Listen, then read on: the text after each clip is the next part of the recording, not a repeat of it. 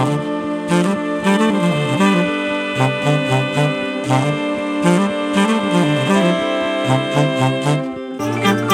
ドバイブスミッドナイトラクザ by 倉園慶三こんばんは。ただいま9月6日水曜日の午前2時33分です。今日は珍しく私はこの番組をね収録する前に直前かなものすごい猛烈な眠気に襲われたんですね。うん、まさにこの番組そろそろ撮ろうかなと思ったその瞬間にうわ眠っていうね この眠気が襲ってきたわけです。でもともと夜は強いので、えー、こういうことはめったにないんですけどなぜか今日はねこの2時ぐらいで もう眠いぞという、えー、じゃあ眠不足だったのかっていうとそんなことは全くなくて、えー、昨日も結構寝ましたしその前もねその前も今週はですねずっと、えー、7時間をねキープしてるんですよね。あのかき上げ塾はいつもより早い時間に始まるんで、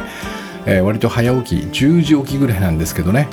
えそれでもちゃんとその前日は早く寝て6時間半ぐらいはしっかりキープしてるんですよだからこの土日月火全然寝不足じゃないのになんで今日眠いんだというね不思議な感覚なんだけどまあ当然ですけどもそうなるとねやりたくないってこの気持ちが押し寄せてきますよね うん、この眠いのにえそれでもやりたいって思うことはなくはないんですよ。えー、私の場合でしたら、うん、例えばねあのかつて、えー、モンスターハンターというゲームにねハマってた時があってこの時はですねもうどれだけ寝落ちしても まだやりたい まだやりたいというね、えー、この気持ちがあの収まらなくてもう本当にこう寝ながらやるみたいなことをや,、えー、やってきてたんですけどね、うん、あと楽器を買ったばっかり新しい楽器を買ったばっかりの時にこれを弾いていたいなっていうのは、えー、眠くてもあったかな。うんあるいはそのめちゃくちゃ面白いアニメとかねそれをネットフリックスで見てる時もう一本もう一本みたいなこれも、えー、もうガンガンこう寝落ちしながらでも、えー、止まらないとかあるんですがもうあの少なくてもこの仕事に関しては多分これはねめったにないかなっていう感じがしますね。うん、まあ眠いとねあの何よりもこの頭がもう動かなくなるんで、えー、私のね前回お話したこのクリエイティブな仕事みたいなものはちょっとねこう向き合いにくくなるわけですね。うん、でこのやりたくないという気持ちはね次第にあの例の面倒くさいという感覚に変わってきます。えー、そうするとこの体がねいつもの何倍ぐらいか分かんないですけど3倍か4倍ぐらいの重力を感じてるくらい重くなってそしてさっき言ったようにね頭も働かなくなって場合によっては機嫌も悪くなるとこういう何て言うのかなお決まりのコース、うん、体が重くなり頭が働く働かなくなりそして機嫌が悪くなると、えー、まさにねこのつい先ほどその状態に陥ったわけです。えー、でも幸いなことにこうして収録ができてるんですね、えー、そこで今日は こういう面倒くさいと感じた時にこれを乗り越える方法についてお話ししようかなと思います、えー、ただねこの話は全く関係ないっていう方がねいると私は思っていておそらくこのこの番組をね聞いてくださっている皆さんの周りにも数人はいるはずなんですよ。この気分に左右されずにねいつ何時でもやると決めたことを淡々と実行できる人、ね、子供の頃には何か言いましたよね。そういうそういう子供がね。もうテスト前だろうとテストが10日ろうともう淡々と淡々といつでも宿題とか勉強をねきちんとこなしていく子供。えー、本当に昔から私はねそういう人たちを本当尊敬に値するなと思って見ていたんですが残念ながら僕は全くそういう人間ではなくてものすごくこの気分というのに影響されるんですね、えー、そうして、えー、多々あったのがこの怠けるというねこの感じ、えー、なので今日はこの私のようなねそういうタイプの人に向けた話と思って、えー、聞いてください。えー、いやいや全然その面倒くさいとか思わないんですよねっていう方もね、えー、多分いらっしゃるんですよ。えー、そういう方にとっては今日の話は本当にこの、えー、釈迦に説法違うかな、えー、ななんですかねちょっとこの例え話が見つからないんですけども、うん、全く役に立たない無用の長物かもしれないんですけどもね。おそらく私のようなタイプの方はえー、それほど少なくないと思いますんでね。そしてこの番組を聞いてくださっている方はもしかしたら私のようなタイプが多いんじゃないかというかこの類は友を呼ぶというかね。ちょっと失礼かもしれないんですがそんな感じがするのでね。うん。まあ題してえー、怠け者のためのめんどくさいを攻略する方法みたいな感じでちょっとお届けしたいと思います。実はこれちょうどですね日曜日かき上げ塾の懇親会の時に佐々木さんとこの話をしたばかりなんですね。なんか突然ね佐々木さんが佐々木さんは割とねこう突然こう黒園さんみたいな感じで、えー、新しい話題を振ってくるんだけどもその時にあの面倒くさくてできないというこれについて、えー、誰かと対談していただけませんか？みたいなことをね急にこう話しかけてきましておお面倒くさい問題ですねとかっていうねちょっとこの話をそこでしたっていう覚えもあって、えー、なんとなくそれも頭に残っていたのかな？えー、なので今日はねこの怠け者のための面倒くさいを攻略する方法について話したいと思います、えー、でこれはですねまず、えー、気持ちのメカニズムというのかな。これについての誤解を解くというのがね非常に重要なポイントなんですね。うん、これ僕らは、えっと、普段この問題についてねめんどくせえなとかやる気が出ねえなというこの問題について自分の意思とは関係なく気持ちや気分がね外からやってくるような感覚を抱いてると思うんですよ。うん、そして、えー、場合によってはねそのようなこの自然にやってきた気持ちっていうのかな。これは自分で何とかしてはいけない感じも実はしますよね。なんかここいじっちゃうとちょっと苦しくなるんじゃないかみたいなそういう感覚もある。うんえー、で、えー、もしくはこの気持ちや気分が乗らないと体が動かないっていうふうに思っている節もありますよね。まあ、だから要は、えー、こういう感じこういう感覚を抱いているんで、えー、モチベーションを上げる方法みたいなことを知りたいと思うわけですね。なんて言えばいいのかな？なんかこう自分の外にある強風とかね豪雨みたいなものがあって、えー、それによって僕はね今この動けなくなっているというそんな感じで自分の気持ちを眺めている、えー、と思うんですね。えー、ここが僕はね大きな誤解だと思ってるんですよ。この感じだと多分面倒くさいとかねやる気が出ないという問題は何ともならないというのかな。多分自分ではどうにもできないんじゃないかなと思います、えー、これはですね、うんと、まずこの気持ちや気分は外からやってくるんじゃないんですね。えー、間違いなく自分の意思で作ってるということ。これを受け入れておくのが大切です。うん。えー、いつもこの番組でお話ししている2人の自分をイメージすれば分かりやすいと思いますね。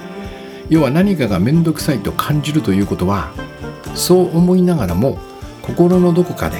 でもやりたい。もしくはこのでもやらなければならないっていうふうに思ってるってことですよね。うん、めんどくさいって感じるってことは心のどこかでやりたいもしくはやらなきゃと思ってるっていうことなんですよ。でそうじゃなかったらこの面倒くさいと思った瞬間にあもう今日はやんねえっつって寝ればいいじゃないですかうん面倒くさいと感じる必要がないんですねつまりこれは葛藤してるということ葛藤というのは2つの異なる願望が私のこの1つの心の中にね同時にいるということですね、えこれを葛藤と呼ぶ。ということは面倒くさいなと思ってるってことはやりたくないって思ってるわけですよね、えー、本当はやりたくねえよと思ってるから面倒くさいわけ。でもそれだけじゃ面倒くさいにならないんですよ、えー、その反対側の心。やりたい。やんなきゃならないってこれがあるからこの初めて、えー、これが2つぶつかってねやりたくないよでもやりたいっていうのが2つぶつかってここに葛藤が起こる。これを僕らはね面倒くさいというふうに感じるわけですね、えー、だとしたらこの2人の自分というのがね僕の中でそれぞれ違う願望を持っているに決まってますよね。これはいつもお話ししているようにおそらくやりたい方が本来の自分ですよね。そしてやりたくない方が偽りの自分。そしてやりたいもしくはやらなきゃならないと思っているということは放っておくとやってしまうんですね。これ当然ですよね。やりたいもしくはやらなきゃならないと思ってるんだから放っておくとやってしまう。でも何らかの理由でこの偽りの自分はね、えー、これに反対の意見を表明したいわけですよ。やりたくないっていうね。これを主張する。これが偽りの自分。でこいつがやりたくない気持ちつまりやりたいの反対の気持ちを作り出してるわけですね、うん、じゃあなぜ偽りの自分はこのやらないに一票を入れるのかと、うん、これは単純に怖いからです、えー、こちらの自分はね、えー、自分自身を弱いと見ていてそして、えー、今からやろうとしていること例えば仕事それから家事、えー、家のことそういうことをですね、えー、とても強大だと思ってるわけです。自分を弱いそしてやるべきことやらやりたいことを大きいと見てるわけね。うん、だから、えっと、この巨大なものにこの弱い自分が立ち向かっていかなければならないというのは非常に怖いわけですね。だから何かをやろうとすると最初にこの恐れや不安というのを抱かせようとするわけです。偽りの自分はね、うん、要は僕らにこれはこの番組でも何度かお話ししましたがやらないっていうのが一番安全だよっていうふうに思わせたいわけです。これが僕らが言いたくねやりたくない、えー、本当はやりたいもしくはやらなければいけないと思っていると同時にこのやりたくないという気持ちがね湧き上がってくる、えー、この正体ですね、まあ、要はこれは外からやってくるんではなくてえっと、えー、仕事それとか家事とかねそういうものからこの気持ちが、えっと、私にこう降ってくるんではなくて、えー、それを見た偽りの自分が、えー、やらないのが一番安全だからっていうこの戦略のために僕らに抱かせた気持ちなんですね。作り出した気持ち。そして偽りの自分も本来の自分も自分なのでね。私なので倉園なのでこのやりたくないという気持ちは倉園が作り出しているわけですね。うん。ここがとても重要なポイントですね。外からやってくるんじゃない。僕の中の偽りの自分がこれを作り出しているということ。じゃあこの偽りの自分はどのようにして僕らにこのやりたくないという感覚を抱かせるかというとこれはこの番組でも本当に何度もお話ししている通りに怖いイリュージョンを見せればいいんですね、えー、疲れるよ困るよそれやったら難航するよ イライラするよやっても他の人よりいいものが作れないよ、えー、どうせ後でダメ出しされるぜ、ね、褒めてもらえないよみたいなことをね、まあ、僕らが本当に苦手とするような映像を山ほど作り出すわけです。これは自分ですからね。この偽りの自分もまた私なので私の弱点をもう熟知してるわけです。だからこの疲れるよ困るよ難航するよみたいなところに何を何をあげると僕が怖くなるかっていうのをもう本当によく知っていて、えー、とても簡単にこの怖いイリュージョン怖い映像というのを作り出してしまうわけですね、まあ、要はこれが面倒くさいの正体だということです。つまり面倒くさいというこの感覚は偽りの自分が作り出した悪いことが起こる予感なんですね もうこれに尽きるんですよ。めんどくさいと思ったってことは、もう偽りの自分がね、さっき言ったようなほにゃららだよこんなことが起こっちゃうよこんなことになっちゃうよこういう目に遭うよみたいなことをね山ほど僕らに想像させてこっちの想像はイマジネーションの想像ね、えー、想像させて、えー、そして悪いことが起こる映像を作り出す。悪いことが起こる予感を作り出すね。これがまさに僕らが感じる面倒くさいの正体なわけです、えー、そして悪いことというのは面白いことに自分で作り出しているんだけど僕らの中ではなくって外にありますよね。つまりこのイライラするよ難航するよっていうのは仕事をするとそのような気分になるよとかね。そんな目に遭うよもうこの家事をやるとえどうせ、えっと、疲れるよみたいなことをい、えー、思い思い浮かべるわけですからその僕らにそのように感じさせる対象っていうのは間違いなく外にありますよね。うんえー、もうやっていることは想像に過ぎない僕らの中で作り出しているんだけどもこのこっちのねクリエーションこの想像力を持っている、えー、僕らはその映像を作り出してしまうとあたかもそれが外にあるように感じてしまうんですね。うん、この悪い予感というのかな？悪いことが起こる予感。偽りの自分が作り出す悪いことが起こる予感というのは、えー、これができた瞬間に僕らの外に出来上がるわけですね。うん、その要因は全部外にありますからね。これが、えー、まさに巧妙な仕掛けなんですね。だからこの気持ちや気分っていうのが外からやってくるように感じてしまうわけです。当にこのなんつうのかな絶妙というか巧妙というかねすごいことをやりますよね、えー、自分で想像させておいてそしてそれは前から僕の外にその要因があったかのように感じさせるということ。えこれによって僕らはね自分でこれを作り出してるってことに気づか気づかなくなってしまう、まあ、こういう手を打ってるわけですね。まさにこの偽りの自分の手法に僕らはまんまと騙されているということ、うん、だから今日の私の眠いというのもねこれをやった結果の可能性が高いんですね。もちろんこの眠いの原因が全てこの偽りの自分のね作り出す悪いことが起こる予感ではないかもしれない。まあ確かに寝不足の日はね仕方ないかもしれませんよね。でもこの例えばねなんかこうわかんないですけど上司からすんごい長いこと説教されてる時とか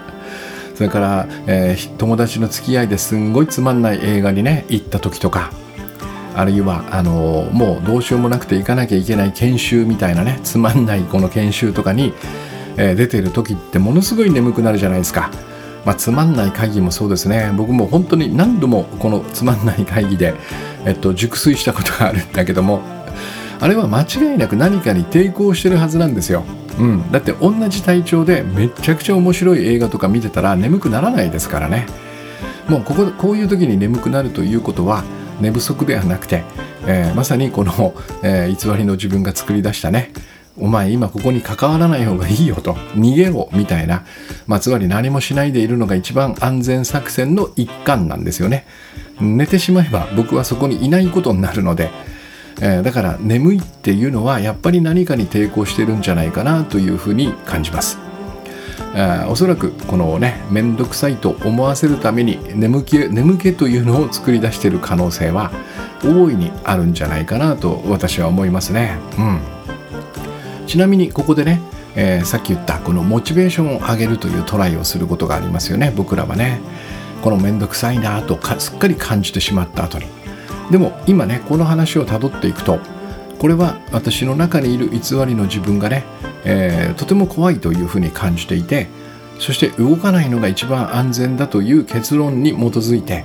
えー、私が作り出したこの気分なのでねここにモチベーションを上げるという対策を持ってくるというのはねえー、ていうかこの予感というのはまさにイリュージョン私が作り出した心象ここにまた別の心象を上書きする試みなんじゃないかなと僕は思うんですね。で大抵こういう時どうやってモチベーションを上げるかというとね、まあ、一つの方法としてこれをやるといいことがあるよとかねこれをやると何かが得られるよみたいな未来の報酬を思い浮かべますよね。いわゆる人参をこう自分の前にぶら下げるということ、えー、これをやるといい未来が待ってるよみたいなことね、えー、つまりこのもともと持っていた悪いことが起こる予感もこの未来の報酬もどちらも実は未来にあって今ここには存在しないわけですね。つまりモチベーションもまた僕の気分を上げるためのイリュージョンに過ぎないということ、うん、想像に過ぎないということですね。だからこれはまさにこのサングラスすでにかけているんですね。サングラスを1枚かけている。そして悪いことが起こる予感っていうのを見ている。このサングラスの上にもう1枚別のねなんかいいことが起こりそうな別のサングラスをかけて、えー、新章の景色を変えようとする試み。でもそれは実際にはここにはないものどちらもイリュージョン新章同士なんですね。だから僕はこのモチベーションを上げるというやり方はねこの意味で多くの場合うまくいかないんじゃないかなと思うわけです。うん。まあ、要はこの悪い予感っていうのかな。これを何とかするというのがまさにこの怠け者にとってのね面倒くさいの対処法の基本になります。だからまずはこのやりたくないという感覚をね気持ちとか気分というこういう名前で呼ぶのをやめるのがいいんじゃないかなと思うんですね。この気持ちとか気分っていう風な名前で呼ぶ呼んでしまうとまさにこの偽りの自分の思惑通りにね、えー、外からこれがやってきて自分では何ともできないんだという風な感じに騙されてしまうんでねここであえて気分気持ちこういう名前をもうやめて、えー、クールにねこう命名し直すんですねどういう風に直すかというと、偽りの自分が作り出した僕らを動かさないようにするための悪いことが起こる予感っていうふうに命名し直すわけです。今ねこのやりたくねえぞっていう感覚がこう浮かんだらあなんか気持ちが今やりたくないとかっていうんじゃなくてお今偽りの自分が作り出した僕らを動かさないようにするための悪いことが起こる予感があるっていう そんな感じにねこんな風な名前で呼ぶわけですねまあこれは長いのでねもうちょっと省略してあ今偽りの自分が悪いことが起こる予感を持たせたみたいな感じかな。もうちょっとクールに今私の意思でこの気持ちを作り出したっていうふうに言ってもいいかもしれない、えー、これだけでねえっとさっきのこの誤解していた頃のね、えー、誤解してた頃っつうのも変だけど、えー、この以前のね外からこの気持ちがやってきてもう手の打ちどころがないというこの感じが消えるんですね。つまりここでおなんとかなるかもと思えるようになるわけです、えー、偽りの自分の自分を動かさなくさせる作戦に対していやこれなんとかなるんじゃねっていうふうに思えるようになるんですね。うん。ただそれでもですねやっぱりこの一度作り出してしまった心象を消すというのはなかなか難しいわけですね。まあ、何もせずにこの心の中というかなえその中でこの心象を消し去るというのは不可能ではないんですが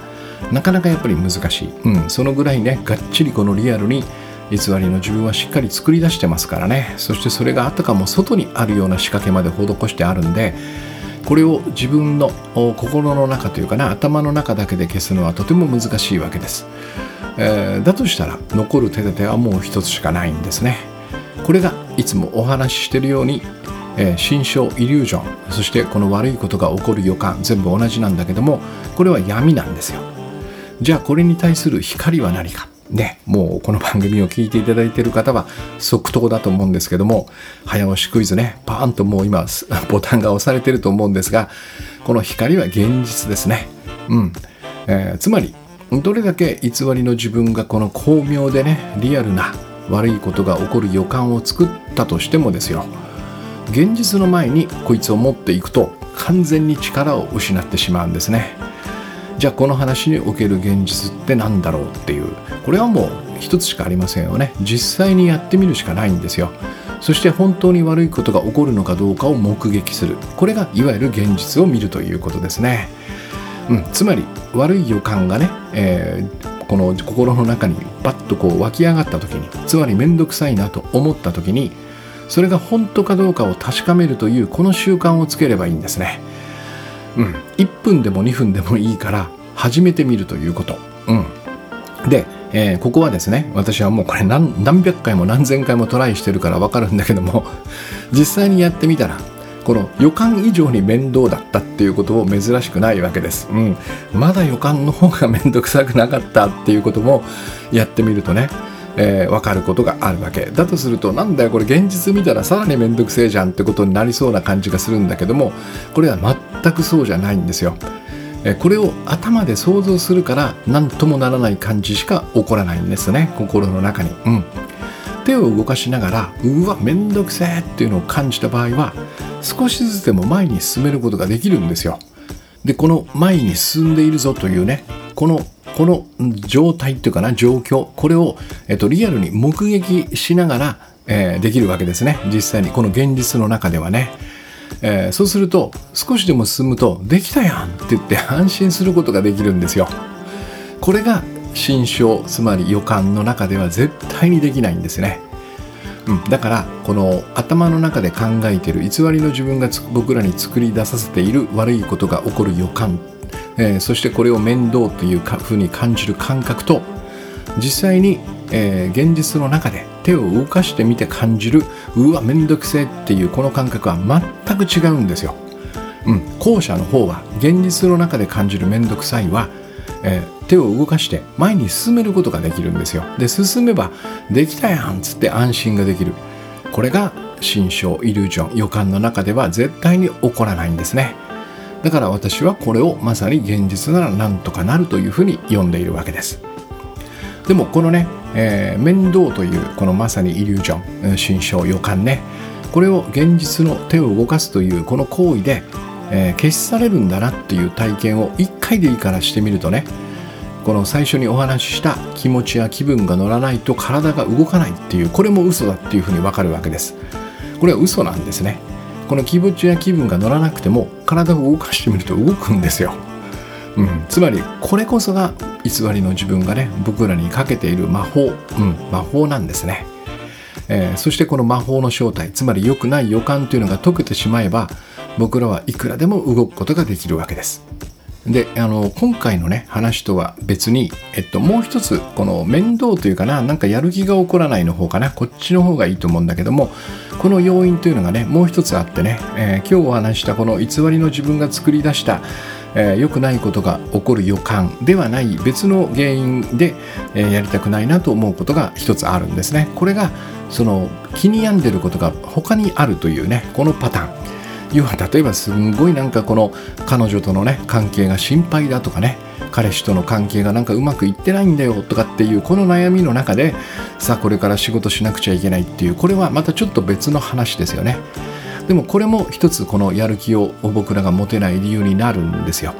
でこれは、えー、前回お話ししたね、えっと、罪悪感怒り不満この3つかな。これを手放せば多分なんとかなると思うんですが、えっと、こちらはあのまさにねいくつかこの番組でお話ししてると思いますんでこの気に病んでることが別にあるというケースはちょっと今回のあたあのお話に当てはまらないかもしれないんでね。そちらはバックナンバーをぜひ聞いてみてください、えー、でまとめますと私のような怠け者はおそらくですねこの偽りの自分が作り出した僕らを動かさないようにするための悪いことが起こる予感長い方ね、えー、これに弱いんだと思うんですよ。うんえー、多分私もそうなんだと思いますね。このなんつうのかな偽りの自分のこの手法というのがねやっぱ巧妙なんでしょうねきっとね。これはよくわかんないんですけども、えっと、クリエーションを使ってるつまり想像力を使って、えー、偽りの自分もねあの私が持ってるこの同じクリエーションを使うのでえー、この想像力がたくましい人っていうのかな、うん、なんか子供の頃から、えー、っとよくわかんないファンタジーみたいなことを頭の中で作り出してね。なんか、まあたかもそこに自分がいるかのような遊びをしていたみたいな 私は割とそれをよくやっていたんですけどもこういうタイプの子供はねもしかしたらあのこれに非常に弱くなっている可能性もありますね。この辺はもう本当に全く根拠のない私のただの、えー、くだらない想像なんですですけどもね、えー、まあ要はこの怠け者である自分をそのようにこう擁護してるのかもしれないんだけども。まあねこれも悪くない、うん、そのような特徴を持っているのがね私なので皆さんなのでね。ここはもうしゃあないわけです。だからこの正体を完全に見破るっていうのがとても大切になってくるわけね。まあ僕にとっての多分このグッドバイブスの取り組みというのは、まあ、自分のこのね一つの特性というのかな。偽りの自分が作り出したこの悪いことが起こる予感にとても弱いという、えー、ここを何とかするための手法だったのかもしれませんね。私がそうだからこのようなものをえー、編み出したというのも変だけど一生懸命探求したのかなっていう感じがします。だからこの私のようなタイプはですねやっぱりこの一般に言われるような気分とか気持ちのねこの話に惑わされないっていうのが大切ですよね。そして自分の意思で作り出した怖い予感なんだよこれはっていうふうに受け入れておくというのが大切だと思います。面倒だなっていうふうに感じながらも心のどこかでえー、クールにねあ偽りの俺がやったらみたいな感じで見破っておくということ、うん。えー、今回のね私の眠気の正体はこれは今話していて分かったんですけど多分何を話すか決まっていないという不安だったと思いますね。うん、直前まで決まっていなかったんですよ。だから眠くなったんですね。やりたくねえなって。今からテーマ考え出すのかよっていうこの不安。うん。えー、全くね、こういう時は話せる気がしないんですね。えー、そこで偽りの自分はやんなきゃいいじゃん それが安全だよ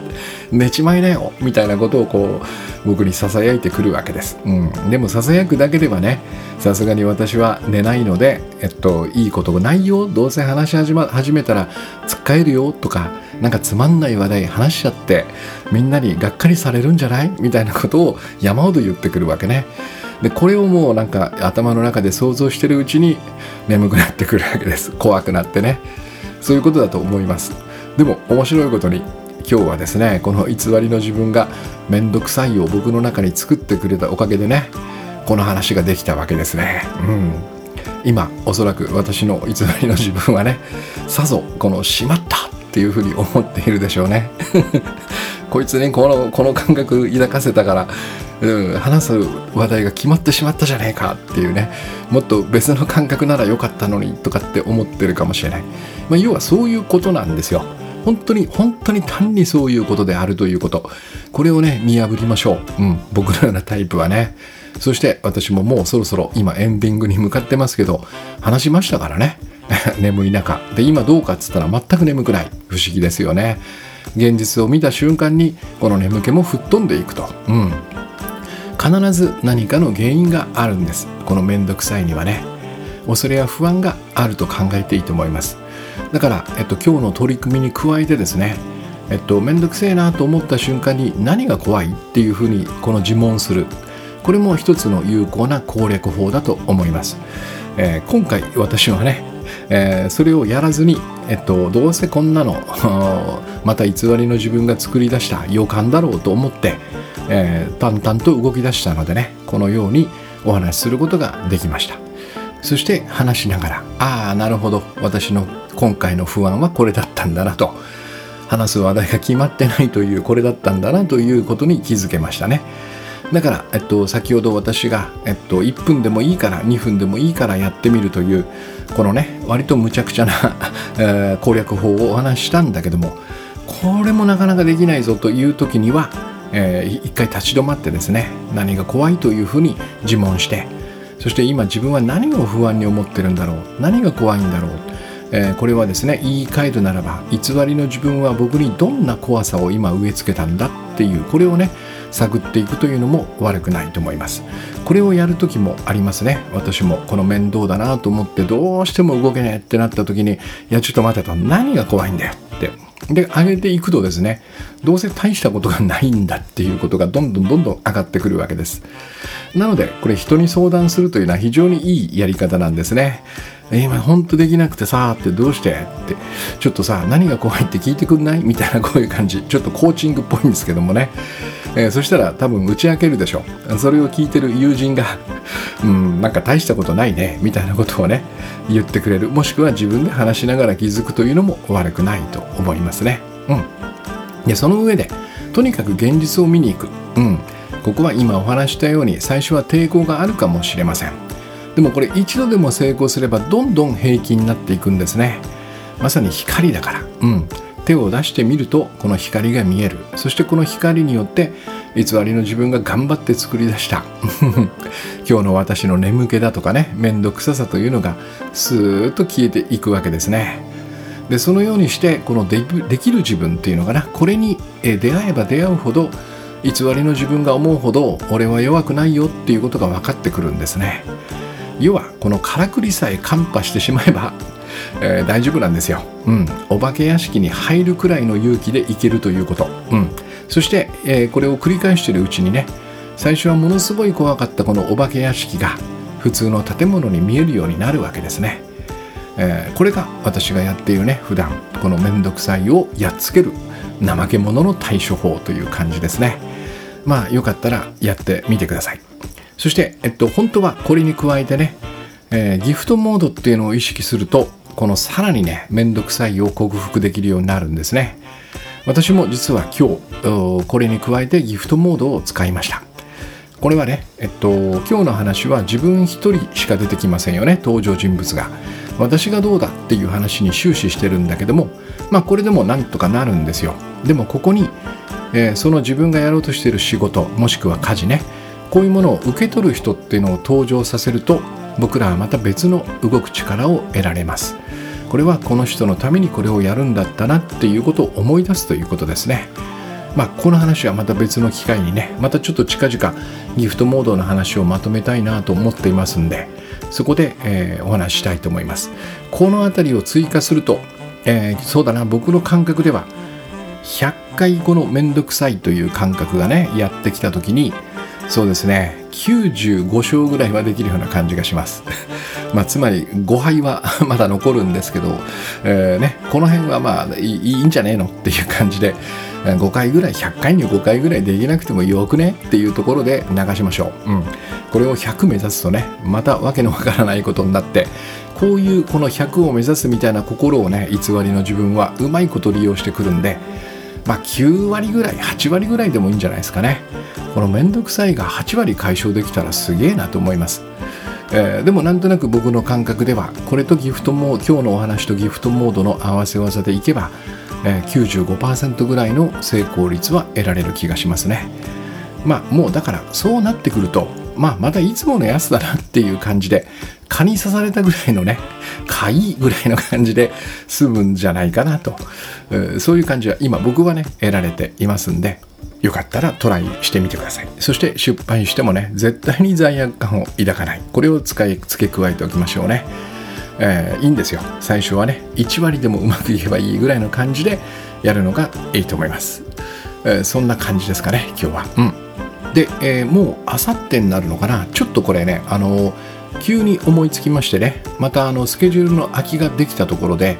あこれやってみようということでひらめきまして急遽ですね、えっと、9月8日あさってですね、えっと、金曜日かな、えー、ここに、えっと、以前もやった私のワントレ2のね、えー、無料体験会というのを開催することにしました。で前回は、えっと、大山のロクさんというねギャラリーでリアルでやったんですけども今回は、えっと、その反対にねオンラインオンリーにします。なのでまあ忙しくてねちょっとリアル会場難しいという方とか私が八王子に住んでますのでね、えー、東京近郊ではないというね、まあ、東京から見て遠方の方。それからあの今もワントレ2の受講者の方でいらっしゃるんですけど海外にお住まいというねこういう皆さんはですね、えっと、ぜひこの8日の機会を、えー、利用していただいてね、まあ、もちろんあの興味があればなんですけども気軽に遊びに来てください。で前回は、えっと、1枠1コマ30分だったんですがちょっと短いかなと思ったので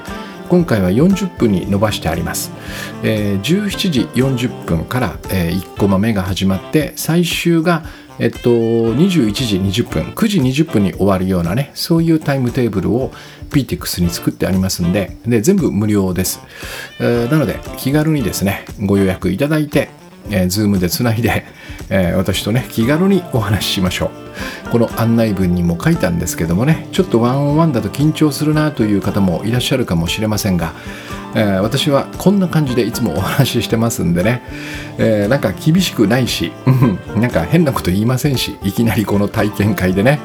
えー、むちゃくちゃなことを言ったりしませんので、あの本当に友達にまさに今日のね、なんかやりたいことができないんだよね、みたいな感じで、えー、来ていただけると嬉しいかなと思います。なんか皆さんとお話しできる機会があればなという感じで、今回ね、えっと、企画してみましたので、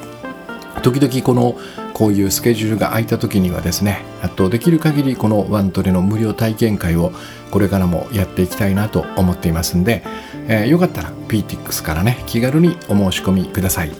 えー、今日この番組の概要欄に、えー、URL を貼っておきますそして、えっと、土曜日が前回もお話ししましたがジャジンワークですね。これが9日13時からリアル会場が八丁堀です、えー、この2つのリンクを今日は貼っておこうかなと思います。よかったら両方ともねもう連日で あの89と参加していただくっていうのも悪くないと思います。よかったら気軽にご参加ください、えー、じゃあ今日はですねえっとなんかやろうやりたいこと やらなきゃならないことを目の前にしてねめんどくせえなと思ったらですねこの偽りの自分のあこれは悪いことが起こる予感なんだな気持ちとか気分とかそういう問題じゃないんだなっていうふうに見破ってですねそして光である現実のもとにその闇である悪い予感を運んでいきましょう。つまりは1分でも2分でもいいから動いてみるということです、うん、でそれがもし辛いなと思ったら何が怖いんだっていうふうにこの偽りの自分が作り出したね恐れや不安を見破りましょうそのようにしてバリバリっとねおできるやんみたいな感じの自分を、え出現させながらいい一日をお過ごしください。ありがとうございます。